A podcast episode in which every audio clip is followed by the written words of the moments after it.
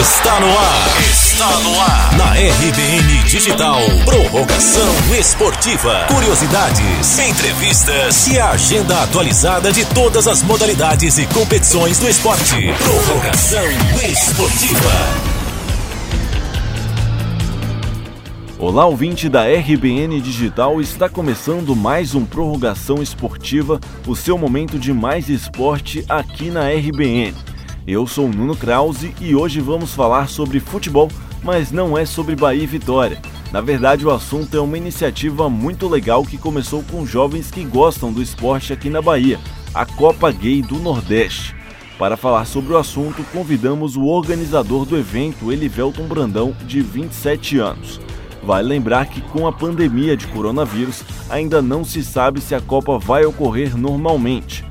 A competição estava marcada para os dias 28 e 29 de março, mas a recomendação geral do Ministério da Saúde é para evitar aglomerações e viagens de avião. Vale ressaltar que a entrevista com Elivelton foi gravada antes dessa recomendação. Dito isso, vamos para a curiosidade.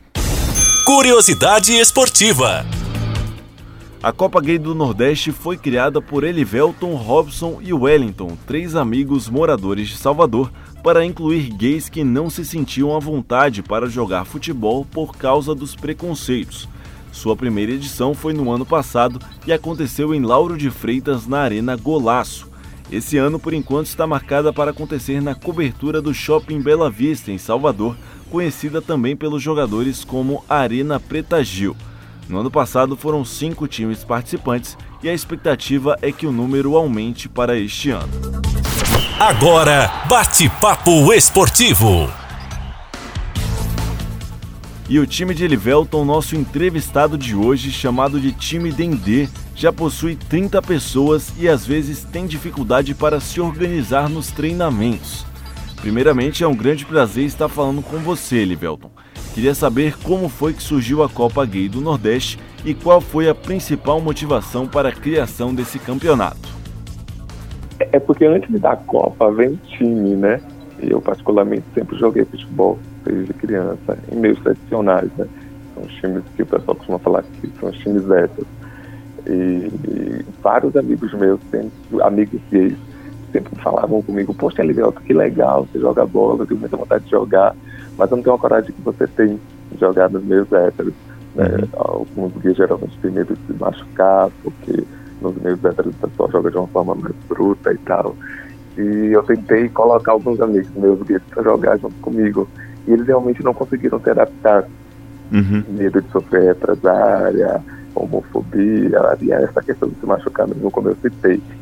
E, e isso foi mais de uma vez, com mais de um amigo.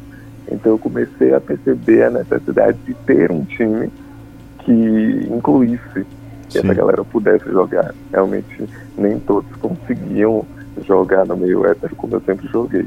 Foi aí que surgiu a ideia de montar um time inclusivo. Eu conheci o Robson, que hoje é o presidente do nosso time, e ele tinha a mesma ideia. E a gente conheceu também o Wellington, e nós três juntos montamos o time. É, a gente, cada um chamou seus mais amigos, né? Montamos o grupo no WhatsApp e veio a escolha do nome. Né? Cada um sugeriu um nome, fez votação e aí ganhou o nome Dendê. Foi aí surgiu o time Dendê Futebol Clube. A gente começou a treinar e logo em seguida veio a ideia da Copa. E essa, a Copa ela já existe, que é a Liguei, não sei se já ouviram falar, mas nunca aconteceu aqui no Nordeste hum. sempre no centro, centro-sul. Então foi sugerido a gente fazer a primeira Copa Gay Nordeste, que aconteceu em fevereiro do ano passado. E agora a gente está indo para a segunda edição, que é a segunda Copa Gay Nordeste. Entendi. É, você falou que joga futebol desde criança.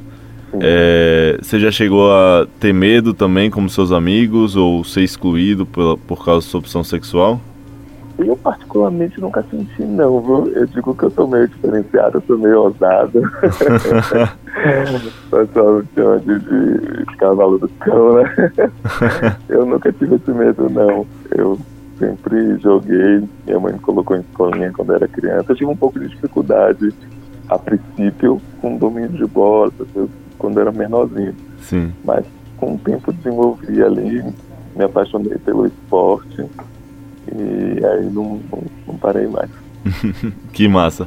É, a gente sabe que na sociedade é, tem muito esse retrato, né? Que a, as maiorias elas estão imersas nos privilégios e às vezes esquecem de olhar um pouco para as minorias. É, e no futebol acho que isso se intensifica porque é um ambiente machista mesmo e homofóbico. É, qual a importância de vocês darem esse grito dentro do futebol? Então, a importância é justamente essa, né? apesar de eu ter conseguido, eu pude perceber justamente com o tempo que isso é uma realidade minha e de uma minoria muito grande. Grande no sentido muito minoria. Então, a partir daí eu vi realmente a necessidade de um time inclusivo. Tanto que o time cresceu muito.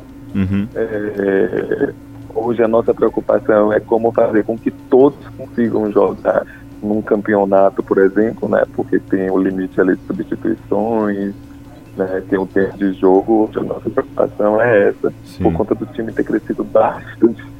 Então a gente pôde ver com o tempo realmente real a necessidade da existência desse time para realmente incluir essa galera.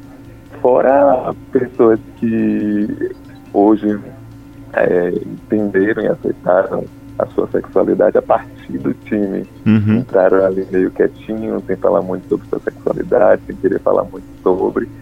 E hoje estão muito melhor com essa questão. Então ainda tem isso. Sim. Não jogavam porque são gays, não assumiram e já não se sentiam bem ali no meio oeste. Então tem muito isso. Entendi. Hoje tem quantas pessoas no time? Hoje nós temos mais quase 30. Ave Maria. É, cresceu muito. A gente está muito preocupado que a gente teve um amistoso no, no, Não foi no último sábado, não, no outro. Né, vai fazer 15 dias. A gente teve um amistoso que foi contra um time tradicional, um time de héteros que a gente joga também e ganha. Esse que eu estou citando foi um time de Irará que veio jogar contra a gente. E a gente não conseguiu fazer com que todos jogassem, justamente porque o time cresceu muito. Sim. Não dá para fazer substituição ali com muita frequência e tem um tempo de jogo, como eu falei.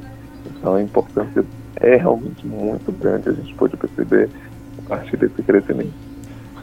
É, e sobre o nome do troféu, né? Marielle Franco esse ano, Jean Willis no último ano. É, o que esses nomes representam para vocês e para a luta LGBT?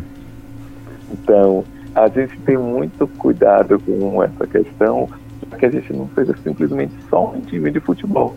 Sim. A gente quer aproveitar a oportunidade realmente para tratar de questões relacionadas à não homofobia uhum. e a uhum. toda essa luta, né, a essa causa. Então a gente tem aproveitado a oportunidade do campeonato justamente para trazer questões como essa. Então, ano passado a gente deu o nome de Jean Willis ao troféu do campeonato e esse ano o nome de Marielle Franco, justamente para trazer essas questões Uhum. E esse ano o nome de Marielle, dizer mais uma vez, Marielle presente, né? A voz dela não foi calada e não será. É, como é que está a organização? Quantos participantes, quantos times participantes né, já se inscreveram? No total, seis já. Tem alguns outros times ainda querendo, mas como são times de outros estados, tem toda aquela dificuldade, né? Sim. Com passagens aéreas, a gente ainda encontra muita dificuldade para conseguir apoiadores, patrocinadores, e isso acontece com todos os times gays de outras cidades também. Então, alguns ainda estão querendo vir, mas não vai ser certeza por conta dessas dificuldades, mas seis já estão confirmados. Entendi. E tem uma previsão assim de continuar com o projeto a longo prazo? Para sempre. Para sempre, né? Muito obrigado, Elivelton. Espero que o projeto continue dando certo e que essa pandemia de coronavírus passe logo para que a Copa Gay do Nordeste possa ser realizada sem problemas e a gente também possa voltar às nossas atividades normais. Hoje não teremos agenda do esporte porque a recomendação do Ministério da Saúde pede que toda a população se previna do coronavírus e evite aglomerações em geral. Sendo assim, a maioria dos eventos esportivos está suspensa até segunda ordem. Esse foi mais um Prorrogação Esportiva. Muito obrigado por sua audiência. Fique em casa, cuide da sua saúde, lave as mãos e continue ouvindo a RBN Digital. Forte abraço e até a próxima. Esse foi o quadro Prorrogação Esportiva. Prorrogação Esportiva.